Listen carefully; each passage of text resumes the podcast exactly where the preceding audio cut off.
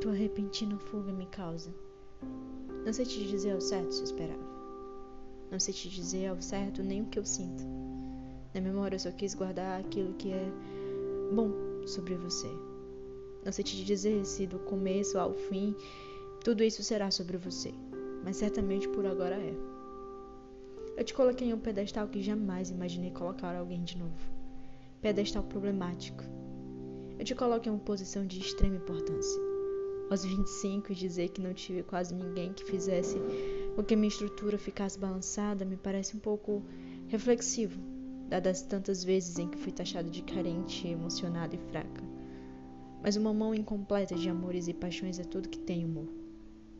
Talvez você não merecesse tudo isso. Talvez não merecesse a dor da falta ou até do vazio, porém, eu me perdoo por sentir o que estou sentindo. De verdade, no meu íntimo não havia em anos alguém que me afetasse de tal forma, e esse escrito ainda é sobre você. O seu beijo doce e ao mesmo tempo selvagem, a sua pele sensível e quente, as suas habilidades que até hoje me fazem recordar o único momento que tivemos juntos, até a sua estranheza como tudo isso ainda ser sobre você. A minha incógnita favorita. O seu mistério me quebrou, mas toda a sua intolerância me questionou porque enfim você ocupou tamanha grandeza aqui dentro. Eu juro que não sei dizer. Não sei explicar. As coisas aconteceram assim do nada e eu me senti na posição de te escrever.